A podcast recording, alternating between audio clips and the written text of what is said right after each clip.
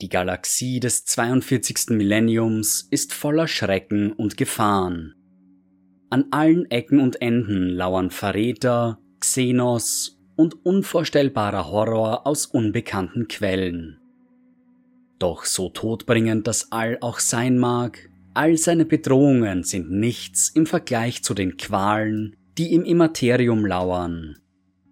Nur ein dünner Schleier trennt den Realraum von den grenzenlosen Weiten des Warps, in dem Kreaturen hausen, die sich der menschlichen Vorstellungskraft entziehen.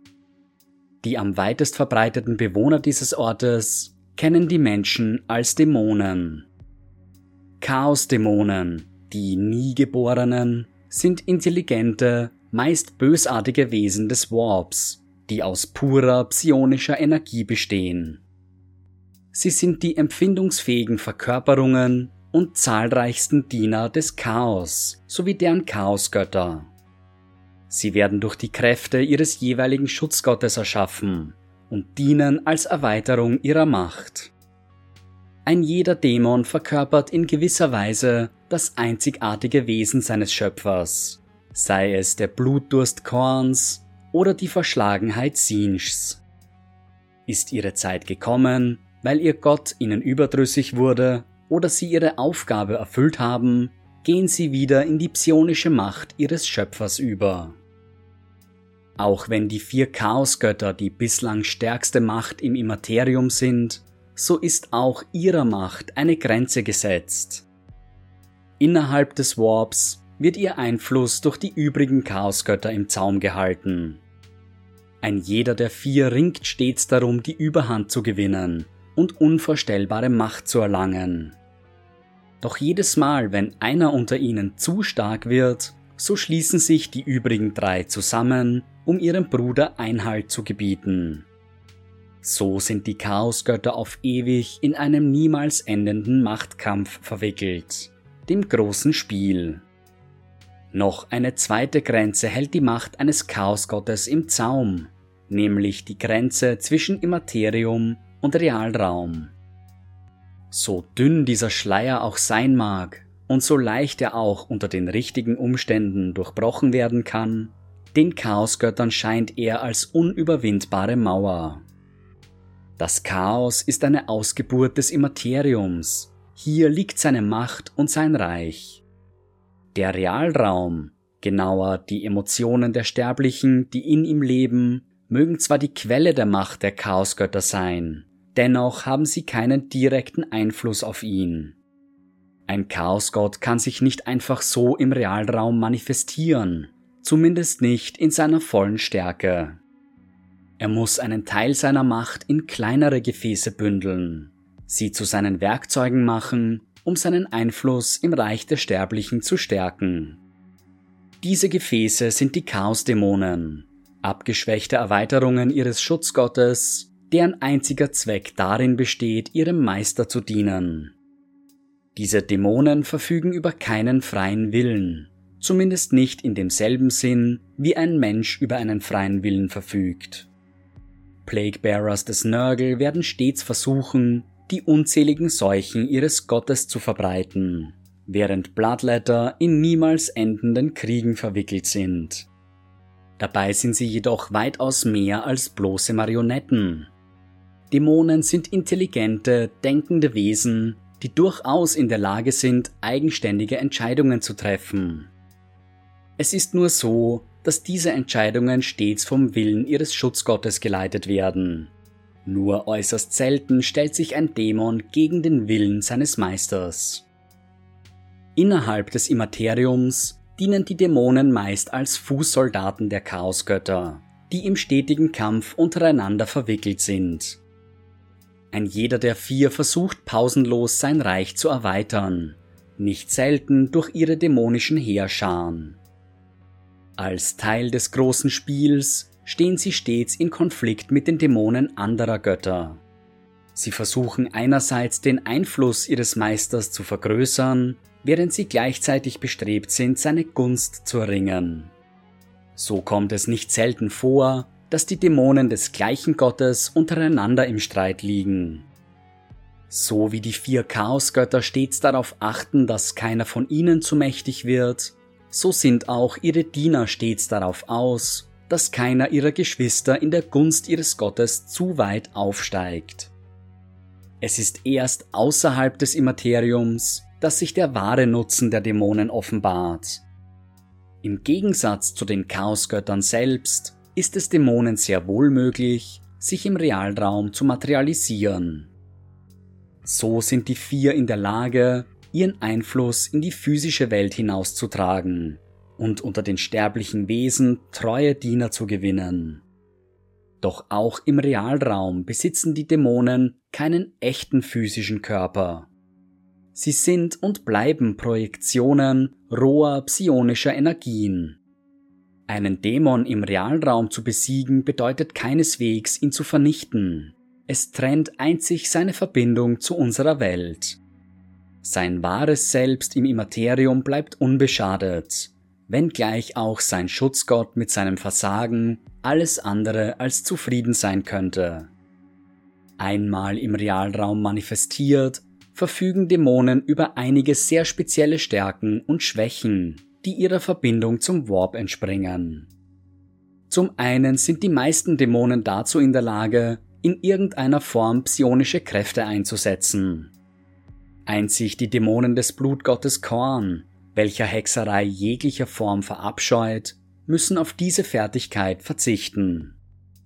Darüber hinaus sind Dämonen nicht in derselben Weise verwundbar, wie es normale sterbliche Wesen sind. Den Körper eines Chaosdämonen zu vernichten, ist keineswegs ein einfaches Unterfangen vor allem da gewöhnliche Waffen oft kaum eine Wirkung auf ihn haben. Schusswaffen haben sich in der Vergangenheit als beinahe wirkungslos gegen die dämonischen Heerscharen erwiesen. Es sei denn, sie sind mit spezieller psionisch aufgeladener Munition ausgestattet. Nahkampfwaffen auf der anderen Seite erwiesen sich als überraschend effektiv im Kampf gegen die Diener des Chaos. Dies liegt jedoch keineswegs daran, dass Dämonen aus irgendeinem Grund immun gegen Beschuss sind, sondern an der kulturellen Bedeutung der Waffe selbst. Chaosdämonen, die in den Realraum eingedrungen sind, haben immer noch eine starke Verbindung zum Immaterium. Aus diesem Grund haben Emotionen und andere nicht physische Begebenheiten eine starke Auswirkung auf sie.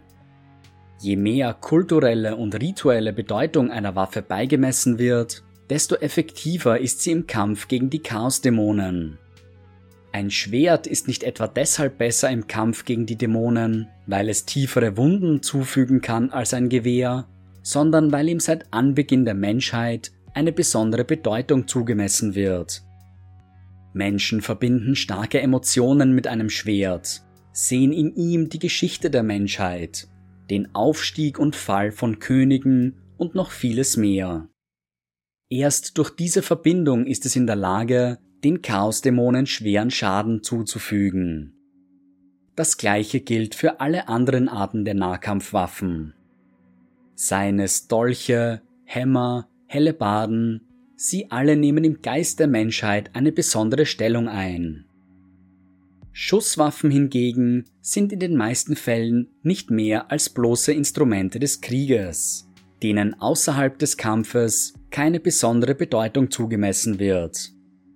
Eine Ausnahme dürfte der heilige Bolter der Space Marines darstellen, wobei jedoch keine Aufzeichnung darüber existiert, ob sie sich im Kampf gegen die Dämonen bewährt haben. Im krassen Gegensatz zu ihrer Widerstandsfähigkeit gegenüber konventionellen Waffen steht die Empfindlichkeit der Dämonen gegenüber psionischer Kriegsführung. Waffen und Munition, die eine psionische Komponente aufweisen, haben sich als besonders todbringend im Kampf gegen die Dämonenhorden erwiesen. Nirgends ist diese Tatsache besser zu sehen als in der Ausrüstung der Dämonenjäger der Grey Knights. Dieser geheimnisvolle Orden des Imperiums setzt bereits seit seiner Gründung auf Psi-Waffen wie Nemesis-Schwerter oder schwere Dämonenhämmer. Auch ihre Fernkampfwaffen sind speziell auf den Kampf gegen die Wesen des Immateriums ausgerichtet. Von Flammenwerfern, die mit heiligem Promethium ausgestattet sind, bis hin zu Psylancer-Gewehren, die die psionische Macht ihres Nutzers als Energiewellen abfeuern können. Nicht zuletzt sind die Grey Knights selbst tödliche Waffen, denn ein jeder von ihnen ist ein begabter Psioniker. Bannsprüche und andere Litaneien der heiligen Schriften haben bereits unzählige Dämonen zurück in den Warp geschleudert. Doch die effektivste Waffe im Kampf gegen diese faulen Kreaturen ist der Realraum selbst. Als Wesen des Immateriums können Dämonen nicht lange in der kalten Realität dieser Galaxie überleben. Früher oder später beginnen sie ihren Halt im Realraum zu verlieren. Um über längere Zeiträume in dieser Dimension zu operieren, benötigen dämonische Armeen einen Ankerpunkt. Ein Portal zum Immaterium, durch das sie ihre unheilige Macht beziehen können. Erst diese Warbrisse ermöglichen es den Dienern des Chaos, in der menschlichen Welt zu erscheinen. Wird diese Quelle der dämonischen Macht verschlossen, so versiegt auch die Kraft der Dämonen und sie werden in den Warp zurückgeschleudert. In der Vergangenheit waren unsanktionierte Psioniker oft der Auslöser dämonischer Invasionen, indem sie unwissentlich einen Warbriss geöffnet haben. Sich ihrer eigenen Macht nicht bewusst, beginnen sie ihren Verstand in die Untiefen des Immateriums abtauchen zu lassen. Irgendetwas ist stets bereit, um den unwissenden Reisenden aufzulauern und von ihren Körpern Besitz zu ergreifen. Im besten Fall bleibt es bei einer dämonischen Besessenheit, doch meistens wird der Körper des Psionikers in ein groteskes Warp-Portal verformt. Die gebrochenen Knochen und das mutierte Fleisch des Opfers dienen dann unzähligen Dämonen als Weg in den Realraum. Dämonische Besessenheit gehört ohne Zweifel zu den häufigsten Formen, in denen ein Chaosdämon im Realraum anzutreffen ist. Oft beginnt sie als nicht mehr als Träume, in denen der Dämon mit seinem Opfer Kontakt aufnimmt. Meist nimmt das Wesen eine andere, trügerische Form an, eine Form, der sein Opfer vertrauen kann.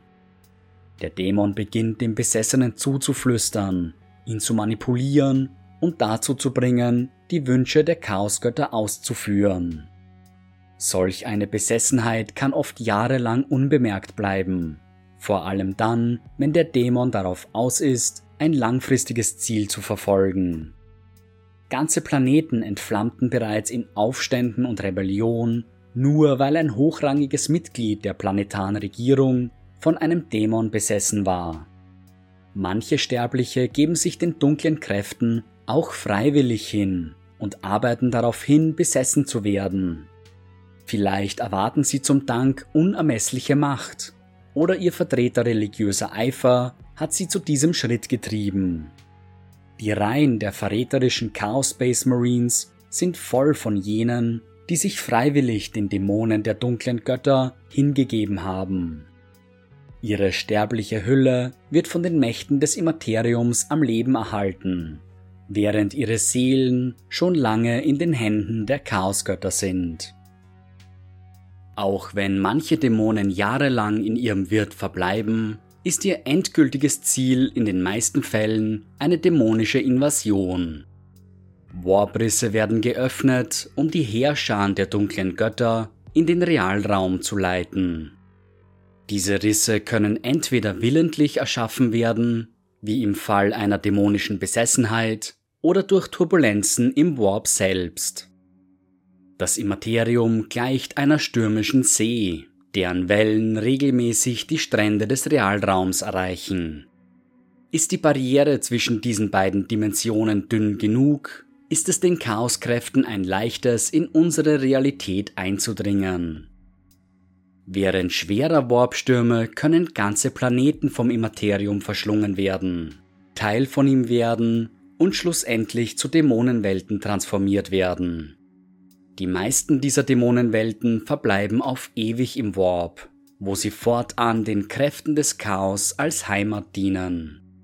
In seltenen Fällen kehrt eine solche Dämonenwelt aber in den Realraum zurück, durchtränkt von der zerstörerischen Macht des Immateriums. In solchen Fällen dienen sie den Dämonen als Ankerpunkt, von dem aus sie ihre Überfälle im Realraum begehen können. Einmal in eine Dämonenwelt verwandelt, ist es äußerst schwierig, einen solchen Planeten zu vernichten. Selbst ein groß angelegter Exterminatus erzielt nur selten die gewünschte Wirkung, denn die realitätsverzerrenden Auswirkungen des Warps verhindern oft ernstzunehmende Schäden. Aus diesem Grund greifen die Inquisitoren oft zu extremsten Mitteln, um die Erschaffung einer solchen Dämonenwelt zu verhindern. Unsanktionierte Psioniker werden ohne Mitleid in die schwarzen Schiffe verfrachtet oder auf der Stelle exekutiert. Den Bürgern des Imperiums darf unter keinen Umständen erlaubt werden, sich mit den dunklen Kräften des Chaos einzulassen. Doch die Verteidiger der Menschheit können nicht überall zugleich sein, vor allem da oft bereits der kleinste Riss im Realraum ausreichen kann, um eine Invasion auszulösen. Einmal begonnen, ist es unmöglich, einen solchen Angriff auf herkömmliche Weise zu stoppen. Die Zahl der Dämonen ist endlos. Zu versuchen, sie alle zu vernichten, ist ein sinnloses Unterfangen. Die einzige Möglichkeit, eine dämonische Invasion zu beenden, besteht darin, die Quelle ihrer Macht zu vernichten. Der Warbriss, der ihnen als Portal in den Realraum dient, muss verschlossen werden. Nur so kann die Invasion gestoppt werden, wenngleich auch nur vorübergehend. Die Ziele hinter einem solchen Angriff, sofern es überhaupt welche gibt, sind nur in den seltensten Fällen klar ersichtlich. Aber tausende Dämonen können über eine Welt hereinbrechen, nur um ein scheinbar unbedeutendes Artefakt in ihren Besitz zu bekommen. Ein großer Dämon kann unbeschreibliche Schrecken über einen Planeten hereinbringen, nur um den Nachfahren einer Person zu töten, die ihn vor langer Zeit beschämt hat. Dämonen operieren nicht auf die gleiche Weise wie sterbliche Wesen. Ihre Beweggründe bleiben ihnen oft sogar selbst verborgen. Doch nicht jede Begegnung mit einem Dämon muss unweigerlich zu einem Kampf oder einer Besessenheit führen. In manchen Fällen ist es möglich, das Wesen an seinen Beschwörer zu binden und es so zu dessen Untertan zu machen. Dieses Unterfangen ist jedoch stets mit großen Risiken verbunden, denn kein Dämon akzeptiert solch ein Schicksal freiwillig. Das Wesen wird stets die Macht seines Unterwerfers testen und nach einer Möglichkeit suchen, sich aus dessen Griff zu befreien. Manche Dämonen, wie Furies oder Flashhounds, sind von Natur aus untergeben und lassen sich in der Regel leichter binden. Doch auch sie wenden sich gegen ihre Meister, sollte dieser auch nur einen Funken Schwäche zeigen. Die Geschichte hat gezeigt, dass Dämonen des Nörgel sich in der Regel am ehesten mit ihrem Schicksal abfinden. Diese unbeschwerten Wesen nehmen den Umstand einer Bindung meist gelassen hin. Sie wissen, dass es nur eine Frage der Zeit ist, bis ihre Fesseln zu verwittern beginnen und sie sich befreien können. Dämonen des Sinch werden alles versuchen, um ihren Meister zu manipulieren. Sie werden ihn mit Komplimenten überhäufen und versuchen, sein Vertrauen zu gewinnen, nur um ihn zum rechten Zeitpunkt zu verraten. Vielleicht verleiten sie ihn zu einem waghalsigen Ritual, in dessen Verlauf sie die Ketten ihres Meisters sprengen können. Oder sie bringen ihn dazu, die Fesseln bereitwillig zu lösen, mit dem Versprechen von noch mehr Macht und Einfluss. Dämonen des Korn sind in Gefangenschaft noch um einiges gefährlicher als ihre freien Brüder. Sie werden sich wieder und wieder gegen die Wände ihres Gefängnisses werfen, an ihren Fesseln zerren so lange, bis sie schließlich nachgeben. Ein Diener des Korn kann nur gebändigt werden, indem man ihm einen konstanten Nachschub an blutigen Opfern anbietet. Und selbst dann wird der Dämon stets versuchen, seine Ketten abzulegen. Das egoistische Wesen eines Slanisch-Dämons macht es beinahe unmöglich, ihn an den Willen eines Sterblichen zu binden. Im Gegensatz zu den Korndämonen wird ein Diener des Slanesh jedoch nur selten offen gegen die Gefangenschaft rebellieren.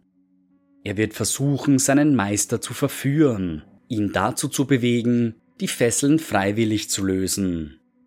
Nur jene mit eisernem Willen können den Versprechen eines Slanesh-Dämons widerstehen, alle anderen werden ein grauenvolles Ende finden.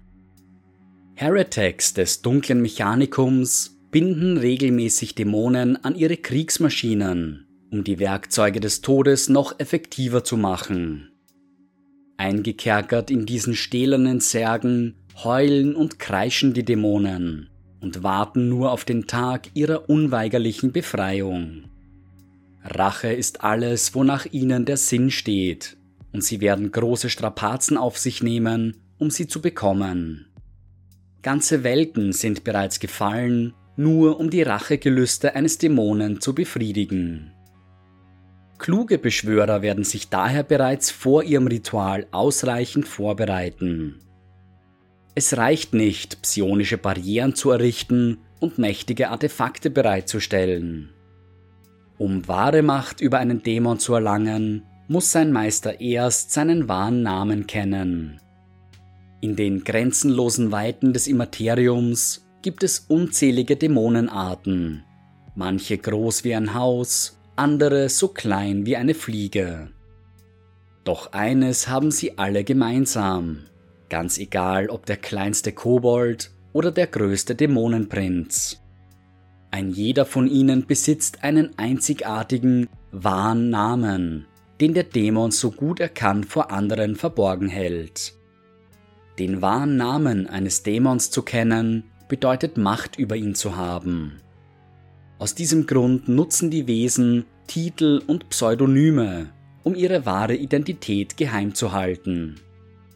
Dämonen des Korn geben sich oft Titel, die auf ihre Taten in der Schlacht hinweisen, sowie Schädelträger oder Schlechter. Sie wählen gutturale Namen, die brutal und gewalttätig klingen, wie Kulsar oder Karanak. Diener des Sinj wechseln ihre Namen und ihre Titel so oft und so regelmäßig, dass es beinahe unmöglich ist, sie sich alle zu merken. Ein einzelner Lord of Change kann unter tausenden verschiedenen Namen bekannt sein, je nachdem, was seinem gegenwärtigen Ziel am dienlichsten ist. Nörgeldämonen bevorzugen Namen mit sieben Buchstaben, denn sieben ist die heilige Zahl des Chaosgottes. Als Titel wählen sie oft pompöse oder anschauliche, so wie Grubex der Pockenfürst oder Feculus, Parasit des blühenden Sumpfes. Die Namen der Slanisch-Dämonen bestehen meist aus einer Reihe an Zischlauten, wie Slytherin oder Driftsir, während die Titel so hochtrabend wie nur möglich sind. Sie nennen sich höchste Matriarchin der grotesken Gelüste oder graziler Albtraum des ewigen Palastes. All dies nur, um ihre wahren Namen so gut es geht zu verbergen, sowohl vor den Sterblichen wie auch vor anderen Dämonen. Dämonenjäger, wie die des Ordo Maleus der Inquisition, gehen zu großen Längen, um die wahren Namen der Dämonen zu erfahren, denn durch sie können die Warp-geborenen Kreaturen mit Leichtigkeit zurück in das Immaterium verbannt werden. In alten heretischen Bibliotheken befinden sich ganze Buchbände, die sich mit der Beschwörung und Verbannung eines einzelnen Dämons befassen, möglich nur durch die Kenntnis seines wahren Namens. Doch diese Namen herauszufinden, ist ein Unterfangen, das zunächst beinahe unmöglich scheint. Kein Dämon, ganz egal wie schwach oder mächtig er auch sein mag, würde seinen wahren Namen jemals freiwillig preisgeben. Jene, die auf der Suche nach der wahren Identität eines Dämons sind, können nur darauf hoffen, ihn entweder zu überlisten oder einen unerwarteten Helfer zu finden. Dämonen sind untereinander in permanente Machtkämpfe verwickelt. Es ist also nicht unwahrscheinlich, in den Reihen der dunklen Heere einen zu finden, der gegen einen anderen Diener des Chaos aufbegehren will. Dies würde natürlich ganz neue Schwierigkeiten mit sich bringen, denn jeder Dienst hat seinen Preis, auch in den Reihen der Dämonen. Doch ist dieser Preis einmal bezahlt, ist es durchaus möglich, den wahren Namen eines Dämons aus dem Munde eines anderen zu erfahren. Ansonsten besteht nur die Hoffnung, dass ein anderer diese Entdeckung bereits gemacht hat und sein Wissen auf irgendeine Weise verewigt hat. Mitglieder der Inquisition durchkämmen sorgsam alte Folianten und Schriftrollen, in der Hoffnung, Hinweise auf die wahren Namen ihrer Feinde zu erlangen. Mit der Öffnung des großen Risses hat einmal mehr ein Zeitalter der Dämonen begonnen. Immer mehr dunkle Kreaturen ergießen sich über die Reiche des Realraums. Geleitet von einem ihrer Schutzgötter oder gar dem ungeteilten Chaos, stürzen sich die dämonischen Herrscher über ihre Opfer, ganz egal ob Orks, Eldari oder Menschen. Ein jeder Chaosgott bevorzugt dabei seine ganz eigene Art der Kriegsführung, die ganz der Natur seines Wesens entspricht. Die Blutlegionen des Korn sind dabei die kriegerischsten, die meist eine direkte Herangehensweise bevorzugen. Dem Feind entgegenzustürmen und sich im Nahkampf auf ihn zu werfen, dies bereitet den Dienern des Kriegsgottes das größte Vergnügen. Korns Dämonen organisieren sich in einer strikten Hierarchie, dominiert von Stärke allein. An der obersten Stelle stehen die Bloodthirster, große, in Bronze gekleidete Dämonen des Korn. Sie sind die lebende Verkörperung des Krieges, der Brutalität und der Wut. Mit ihren Äxten, Peitschen und Flegeln wüten sie auf dem Schlachtfeld wie ein roter Sturm, dem sich nichts entgegenstellen kann. Die meisten dieser Wesen sind rund 10 Meter groß, während die mächtigsten unter ihnen sogar doppelt so groß sein können. Ihre rote, blutverkrustete Haut wird von bronzener Rüstung geschützt, die mit allerlei heretischen Symbolen verziert wurde. Kernstück ihrer Rüstung ist meist das Symbol des Korn, welches die Bloodthirster vor der Magie der Schwächlinge schützt. Unter dem Bloodthirster stehen acht Kohorten, jede angeführt von einem Herald des Korn oder einem Dämonenprinzen. Sie gleichen den Offizieren der Dämonenarmeen, verantwortlich für einen Teil der Streitkräfte. Den Kern einer jeden Blutlegion bilden die niederen Dämonen des Korn, die als Bloodletters bekannt sind. Sie sind die Fußsoldaten des Blutgottes, ausgestattet mit gezackten Höllenklingen, die so scharf sein sollen wie Korns Hass. Auf dem Schlachtfeld wirken sie wie ein pervertiertes Spiegelbild der imperialen Armee, denn im Gegensatz zu den anderen Chaosdämonen schreiten die Bloodletter in Reih und Glied in den Kampf. Doch schnell wird klar, dass sie nichts anderes als blutdürstige Mörder sind, denn ihre Formation zerfällt bereits kurz nachdem der Kampf begonnen hat. Schreiend und kreischend stürzen sie sich auf ihre Feinde, in der Hoffnung, so viel Blut wie nur möglich für ihren Gott zu vergießen. Sie hoffen, die Gunst Korns zu erlangen und eines Tages ebenfalls zu Herolden aufzusteigen. Manche der Blattletter reiten auf den widernatürlichen Juggernauts in die Schlacht, dämonische Reittiere, in deren Adern flüssiges Feuer fließt. Nur den Stärksten unter den Blattlettern wird diese Ehre zuteil, denn bevor sie gemeinsam in die Schlacht ziehen können, müssen die Juggernauts erst einmal gezähmt werden. Die mutigsten unter den niederen Dämonen begeben sich zu den Pferchen des Blutgottes, wo sie versuchen, eine dieser Bestien zu bändigen. Schon viele Bloodletter sprangen auf einen tobenden Juggernaut, nur um bereits Sekunden später abgeworfen und zertrampelt zu werden. Doch einmal gebändigt, ist ein Juggernaut das tödlichste aller Schlachtrösser. Die meisten Schusswaffen prallen wirkungslos an seiner Haut ab, während sie wie Ramböcke durch die gegnerischen Linien preschen. Schädelkanonen dienen den Armeen des Korn als Artillerie, Kriegsmaschinen, die in den Öfen am Fuß des Schädelthrons erschaffen wurden. Sie sind monströse Verschmelzungen von Fleisch und Metall, die ein wahres Inferno auf dem Schlachtfeld entfesseln können. Die beiden Blattletter, die einst die Erschaffung der Maschine überwachten, reiten nun auf ihr in die Schlacht und stimmen Lobgesänge und Kampfeshymnen an. Ein weiteres Markenzeichen der Blutlegionen sind die Flashhounds, unerbittliche Jäger, die die Knochenstaubebenen des Immateriums bewohnen. Selbst große Dämonen müssen vor ihnen auf der Hut sein, wenn sie sich in ihr Revier begeben, denn die Flashhounds verteidigen es mit unvorstellbarer Aggressivität. In gewaltigen Rudeln fallen sie über Eindringlinge her, nur um sie in wenigen Sekunden zu zerfetzen. Ziehen die Blutlegionen in den Krieg, so werden die Flashhounds als Flankeneinheiten oder als Vorhut eingesetzt, die die Schwachstellen in den feindlichen Reihen aufspüren sollen. Wenn Korn sich langweilt und sein Gemüt es verlangt, so ruft er seine Diener zu einem großen Wettkampf zusammen. Der Blutgott versteckt das mächtige Dämonenschwert Kartoth in einem seiner Flashhounds und lässt die Jagd beginnen. Unzählige Blattletter fallen mit Äxten und Schwertern zuerst übereinander und dann über die Flashhounds her, so lange, bis einer von ihnen das wertvolle Schwert in Händen hält.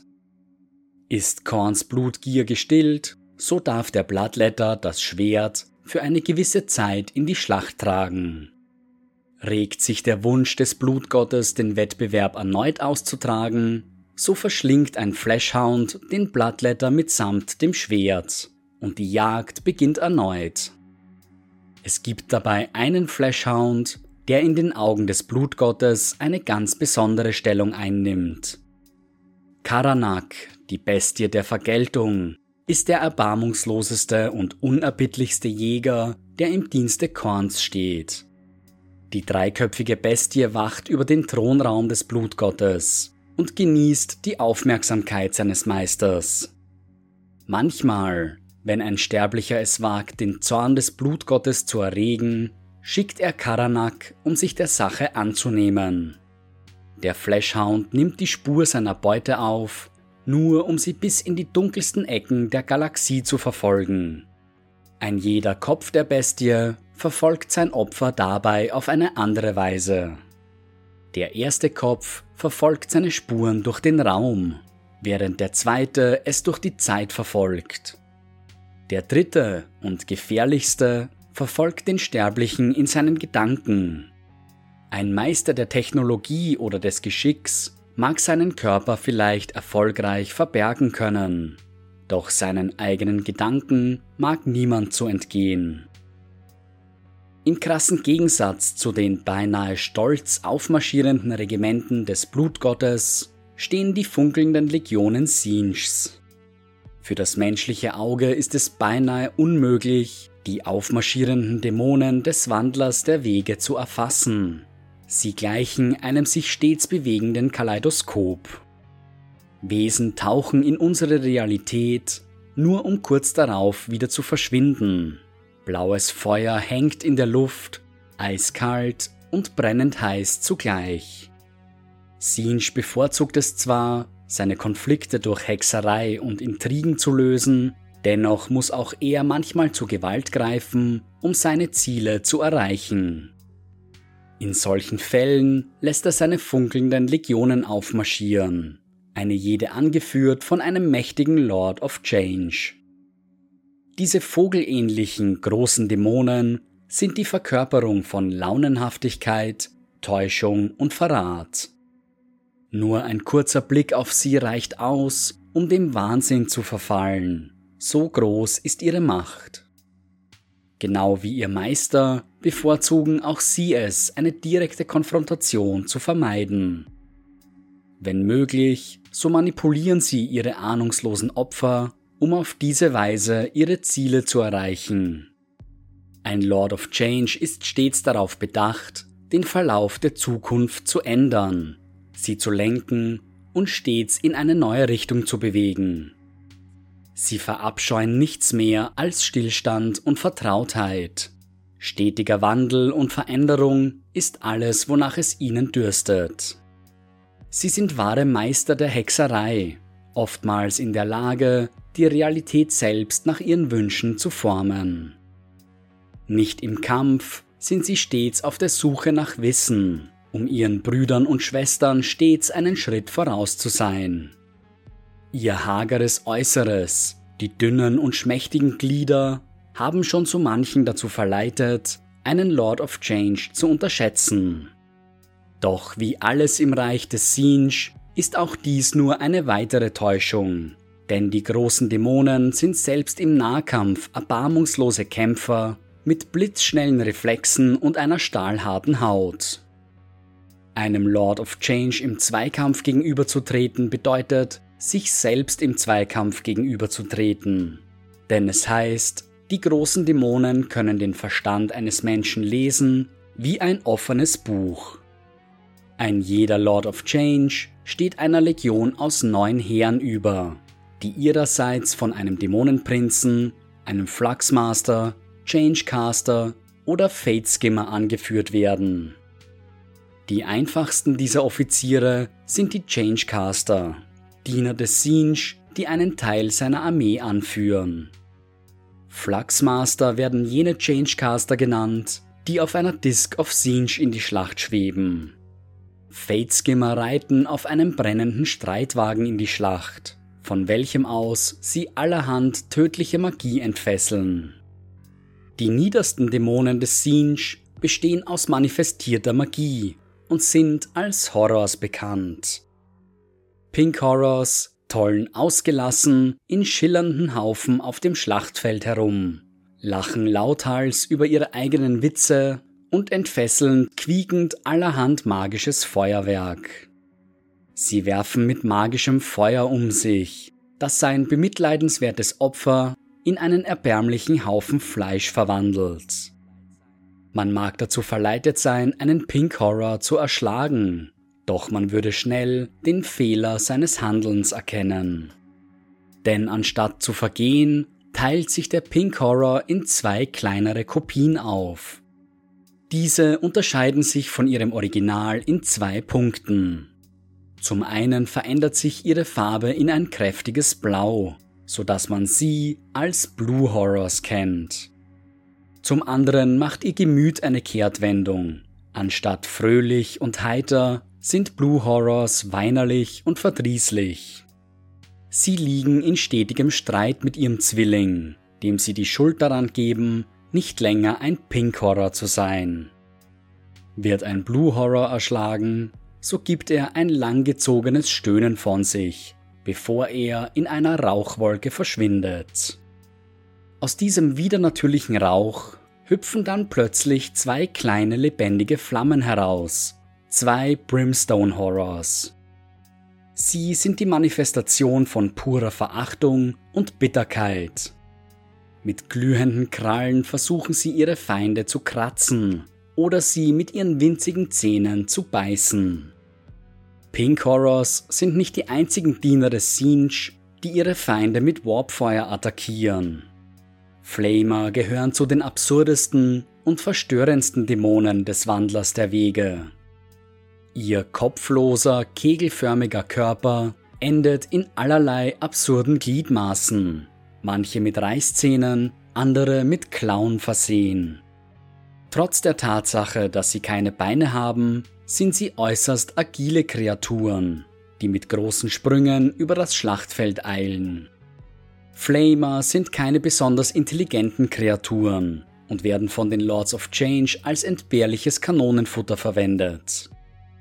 Sie werden so lange gegen die Frontlinien ihrer Feinde geschleudert, bis ihr abscheuliches Warpfeuer die gewünschte Wirkung erzielt hat.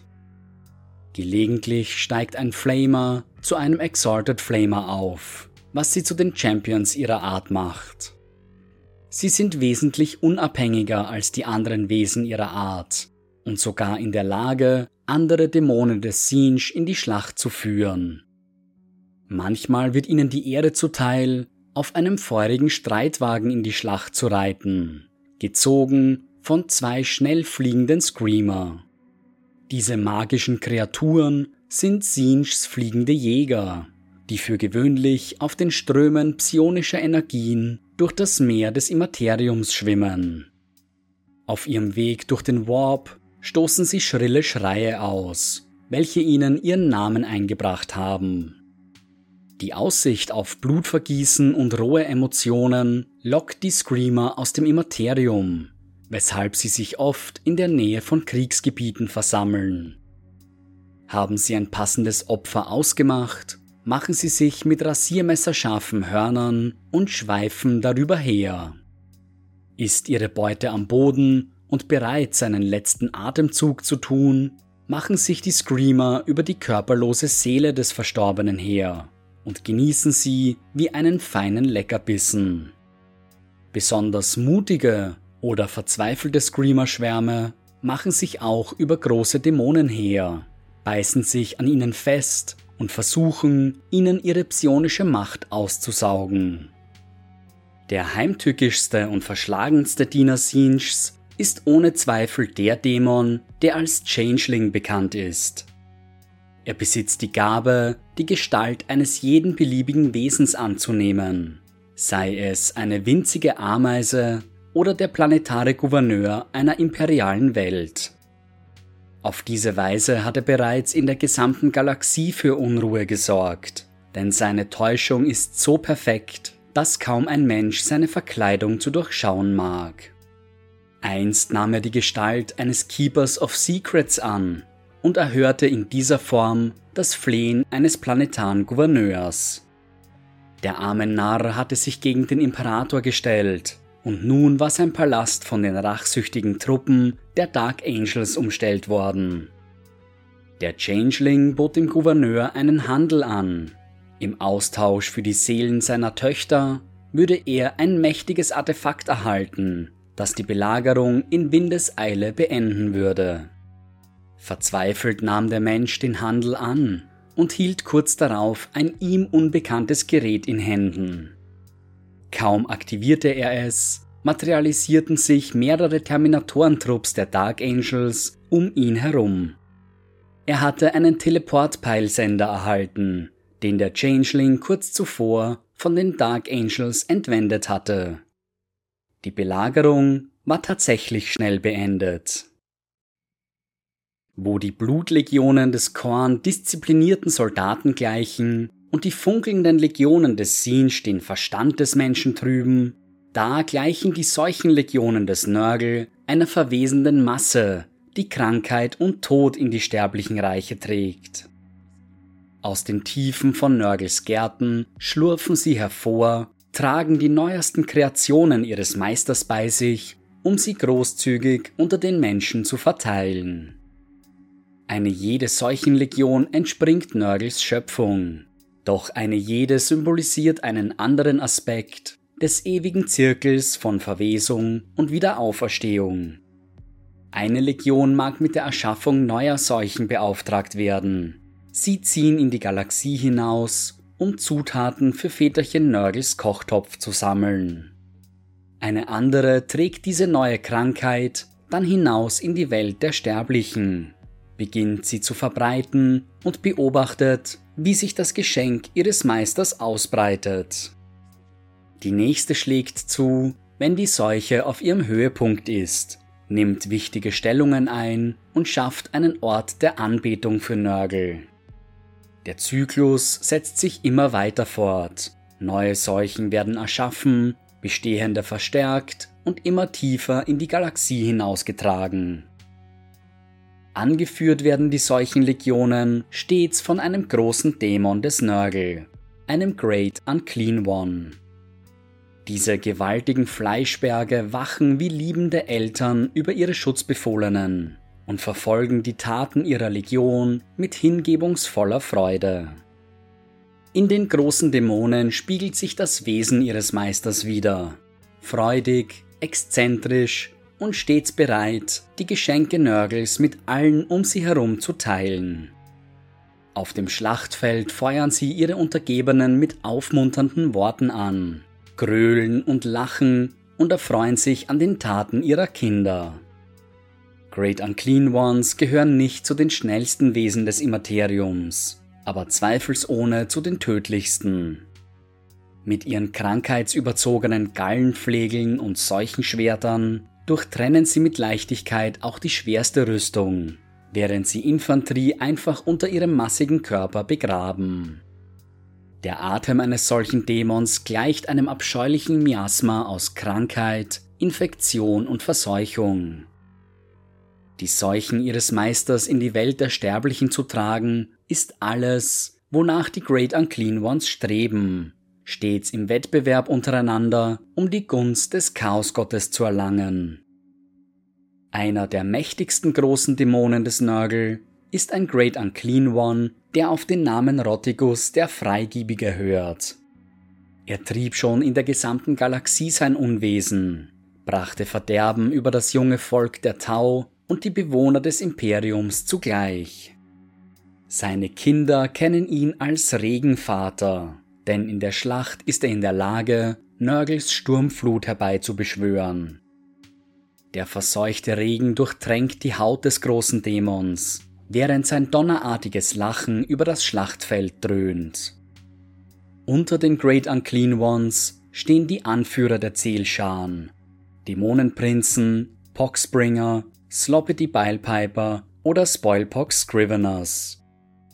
Poxbringer entstehen aus Sterblichen, die sich der verheerenden Wirkung von Nörgels Geschenken erstaunlich lange widersetzen können. Sie sind ein Zeugnis dafür, dass es keinen Sinn macht, sich Nörgels Umarmung zu widersetzen, aber auch dafür, dass der Herr der Seuchen Entschlossenheit und Willenskraft über alles andere schätzt.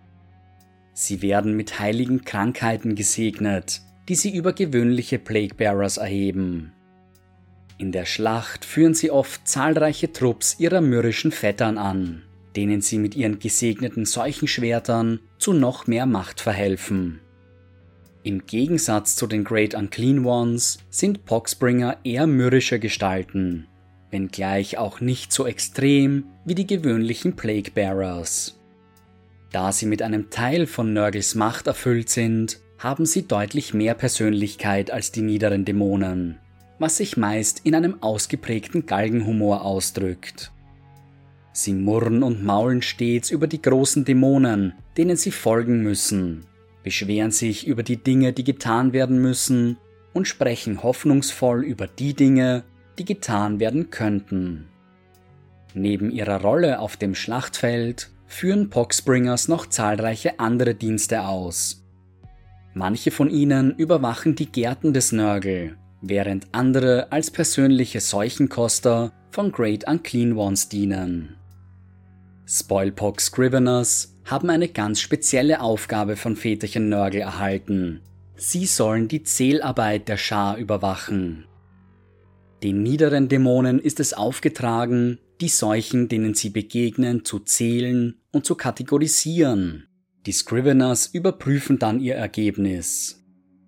Mit endlosen Schriftrollen und speziellen Federkielen, die aus den Federn eines Lords of Change hergestellt werden, notieren Sie die Zahl der Seuchen, korrigieren Sie und vermerken die Namen jener Plague Bearers, die sich verzählt haben. Spoilpox Scrivener sind missmutige und verächtliche Wesen, die nichts lieber tun, als die Fehler der anderen aufzudecken. Hat sich ein Plague Bearer einmal zu oft verzählt, oder ist der Scrivener gerade besonders missmutig, so wird ihm das schreckliche Schicksal der Kicherpest zuteil. Einmal im Körper des Plaguebearers beginnt sich die Kicherpest wie ein Fieberanfall auszubreiten und den Verstand des Dämons zu verschleiern. Er beginnt zu kichern, scherzt vor sich hin und brabbelt allerlei Unsinn. Er verliert die gebückte Haltung seiner Artgenossen und tanzt fröhlich durch die Gegend. Hat die Kicherpest seinen Körper vollkommen durchdrungen, erhält er einen neuen Titel und eine neue Aufgabe. Fortan ist er ein Sloppity Bilepiper, der die Heerscharen des Nörgel unterhalten soll. Er erhält einen Dudelarm und eine Marionette, mit denen er durch die Reihen der Plaguebearers tanzt, um seine Vettern aufzuheitern. Doch der griesgrämigen Gesinnung der Plaguebearers ist nicht einmal mit der Fröhlichkeit eines Bilepipers beizukommen. Doch die Great Unclean Ones und Nurglings erfreuen sich ohne Ende an den Scherzen und Liedern des Narren. Hat ein Sloppity Beilpiper seine Zeit überschritten und ist nicht länger in der Lage, seinen Herrn zu unterhalten, so wird er selbst in einen Dudelarm verwandelt. Als solcher wird er nun seinem Nachfolger übergeben, in der Hoffnung, mehr Erfolg als der armselige Wicht zu haben.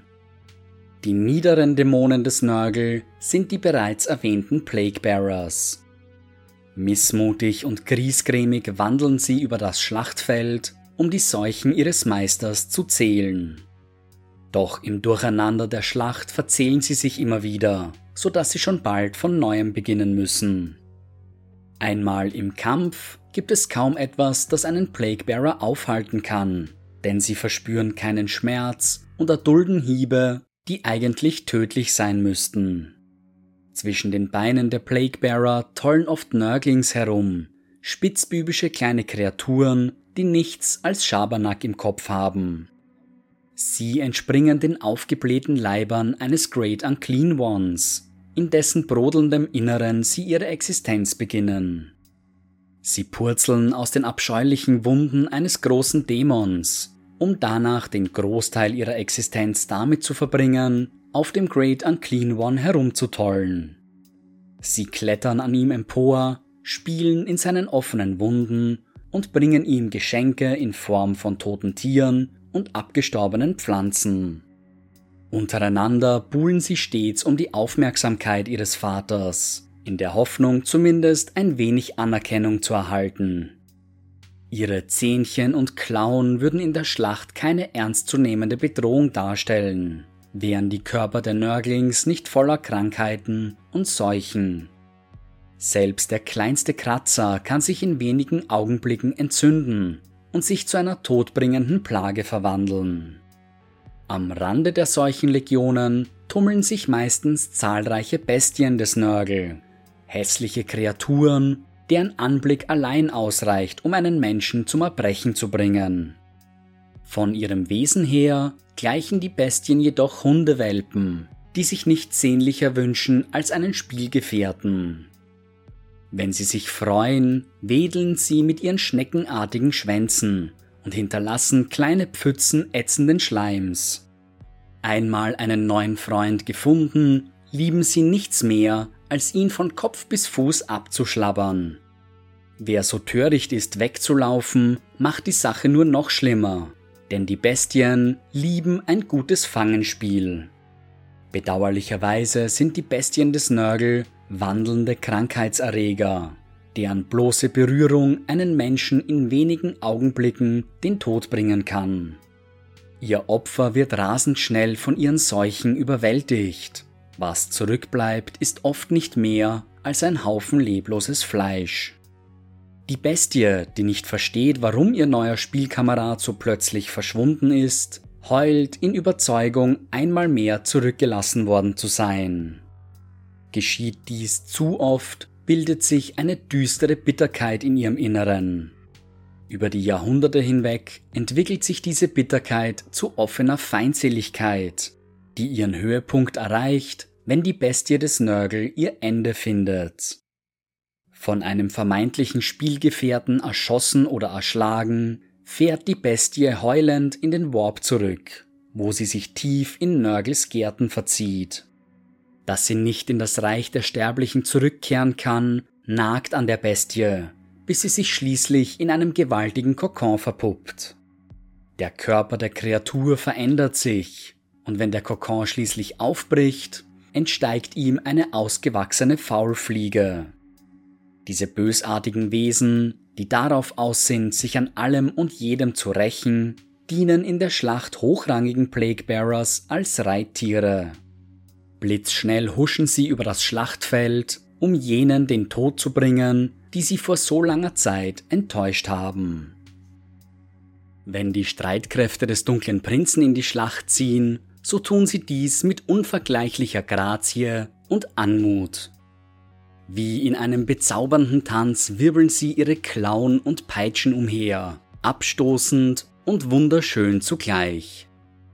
Legionen der Exzesse heißen sie, und Slanesh führt sie überall dort in die Schlacht, wo Manipulation und Täuschung nicht ausreichen. Slanisch-Dämonen verfügen nicht über die rohe Körperkraft wie jene des Chaosgottes Korn oder die Widerstandsfähigkeit der Diener Nörgels. Auch sind ihre Hexereien nicht so potent wie jene des großen Sinj, doch dafür sind sie mit unerreichbarer Geschwindigkeit und Kampfgeschick gesegnet. Wie ein Sturm kommen die Legionen der Versuchung über ihre Feinde hernieder, zerfetzen und zerstückeln, nur um im nächsten Moment bereits wieder verschwunden zu sein. Die Generäle dieser Legionen sind die verfluchten Keeper of Secrets, anmutige Wesen und engste Vertraute Slaneschs. Die monströsen Dämonen werden von verführerischen Moschusdüften begleitet, die den Verstand der Sterblichen benebeln. Glitzernde Juwelen zieren ihre Körper, in denen die Seelen ihrer jüngsten Opfer gefangen sind. Sie sind hochintelligente Kreaturen, deren honigsüße Worte selbst die willensstärksten Wesen umgarnen können. Ein Keeper of Secrets kennt die geheimsten Wünsche und Begierden eines jeden sterblichen Wesens und nutzt dieses Wissen, um sie mit verführerischen Versprechungen zu umgarnen. Nichts bleibt diesen großen Dämonen verborgen, und wer seine Begegnung mit einem Keeper of Secrets auf wundersame Weise überlebt hat, ist danach nicht mehr derselbe. Doch die Generäle Slaneschs sind weitaus mehr als Verführer und Meister der Manipulation. Auf dem Schlachtfeld sind sie anmutige Schlechter, die sich an Exzessen und Gewalt erfreuen. Lust und Schmerz sind in Slaneschs Willen fest verbunden und nichts verkörpert sie besser als die Keeper of Secrets. Sie ergötzen sich an allen Arten der Folter und des Mordens, denn warum schnell töten, wenn man sich stundenlang an seinem Opfer erfreuen kann? Keeper of Secrets haben das Töten zu einer Kunstform erhoben, eine Kunst, in der sie unangefochtene Meister sind.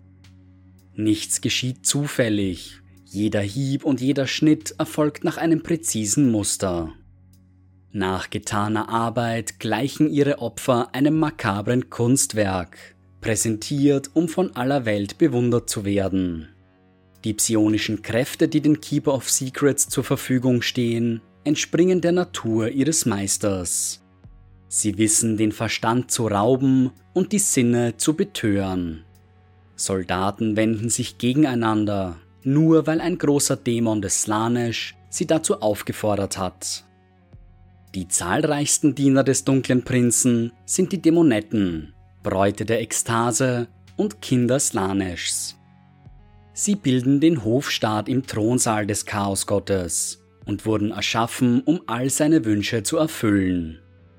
Wie alle Chaosdämonen intrigieren auch sie ständig untereinander in der Hoffnung, in der Gunst Slanesh immer höher aufzusteigen. Außerhalb des Reiches ihres Meisters sind sie Kriegerinnen und Botinnen zugleich. Sie werden ausgesandt, um Sterbliche zu umgarnen, um sie so dem Chaosgott gefügig zu machen.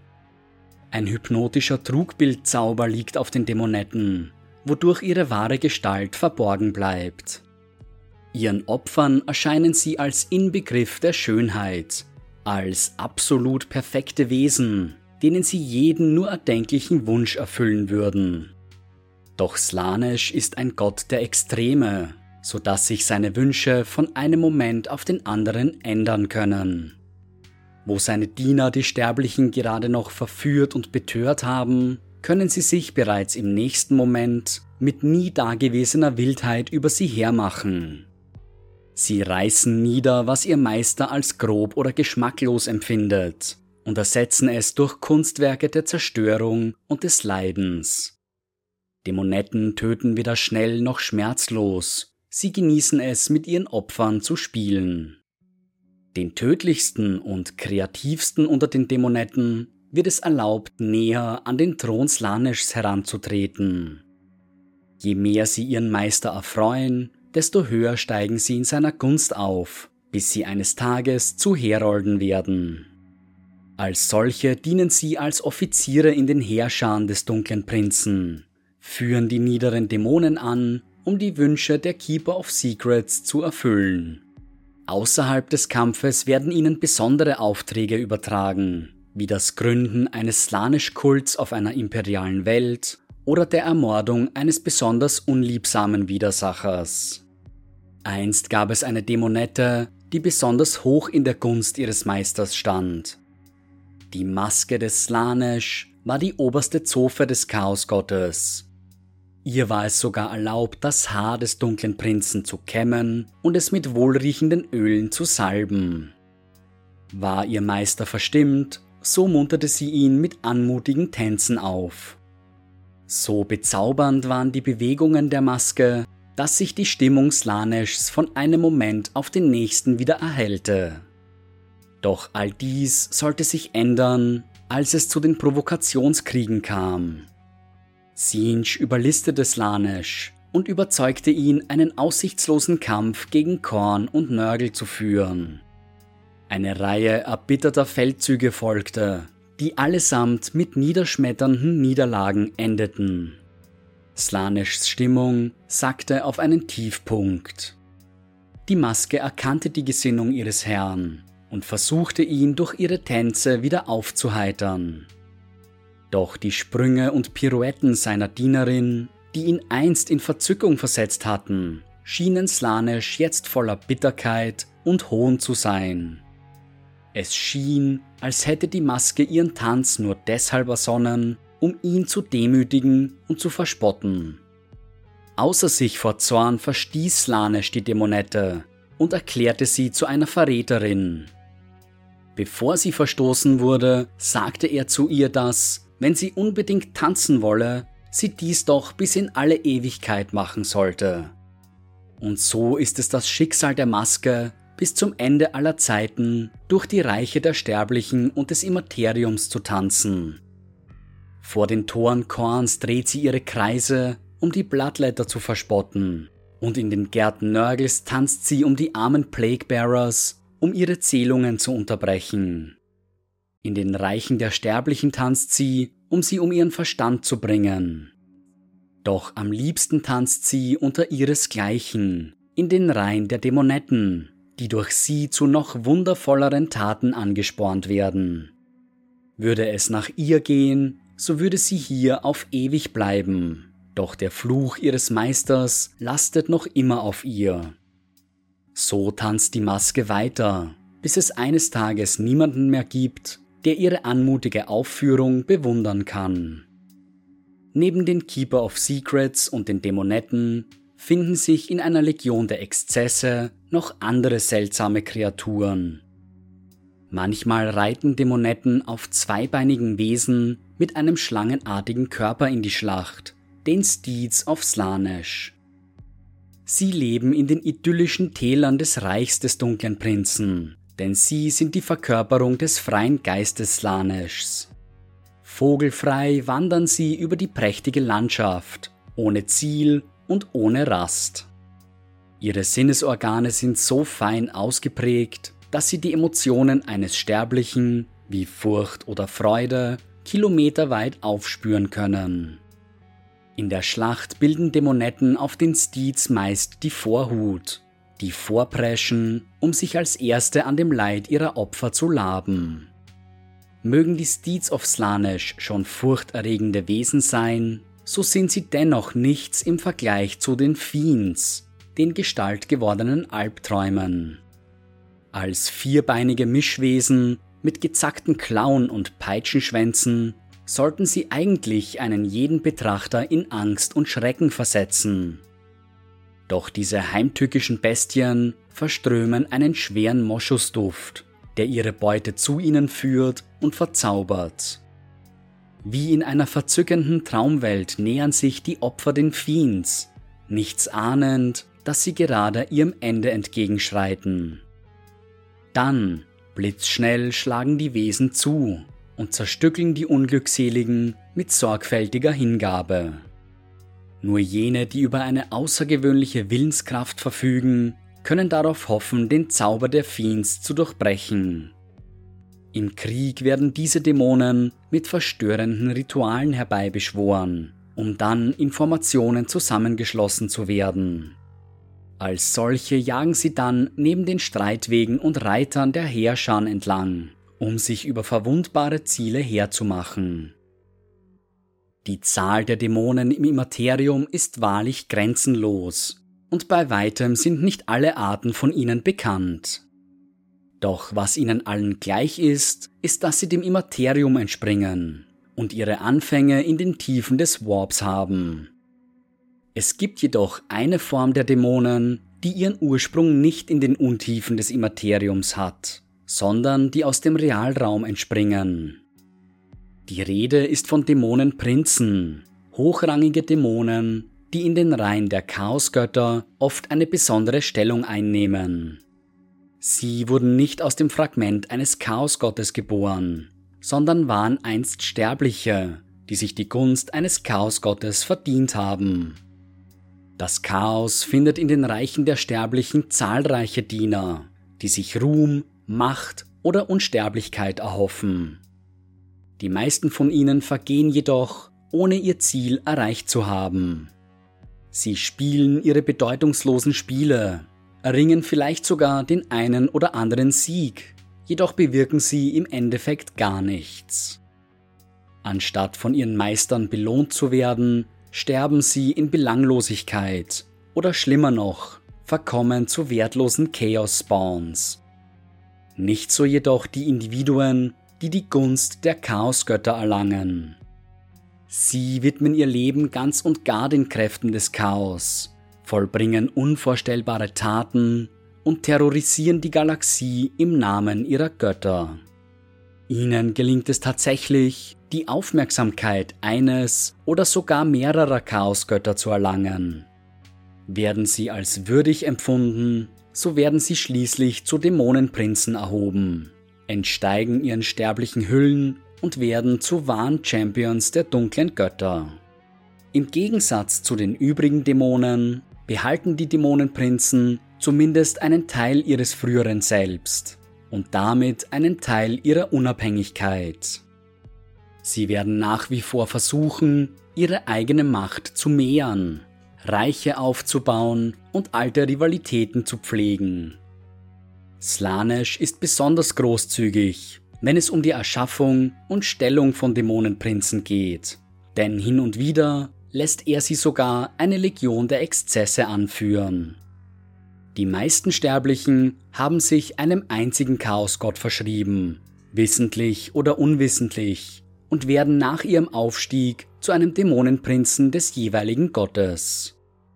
Doch hin und wieder kommt es vor, dass ein Sterblicher die Gunst des Chaos selbst erlangt und wird so zu einem Dämonenprinzen des ungeteilten Chaos.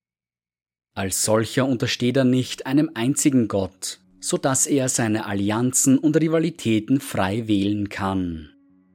Doch nur ein Narr würde sich einen der vier zu einem Feind machen, und so bemühen sich die Dämonenprinzen des ungeteilten Chaos meist, ein wackeliges Gleichgewicht aufrechtzuerhalten. Das große Spiel macht auch vor ihnen nicht Halt, und sollten sie die Gunst des Chaos eines Tages verlieren, so gibt es nichts, das sie vor dem Zorn der Vier schützen kann.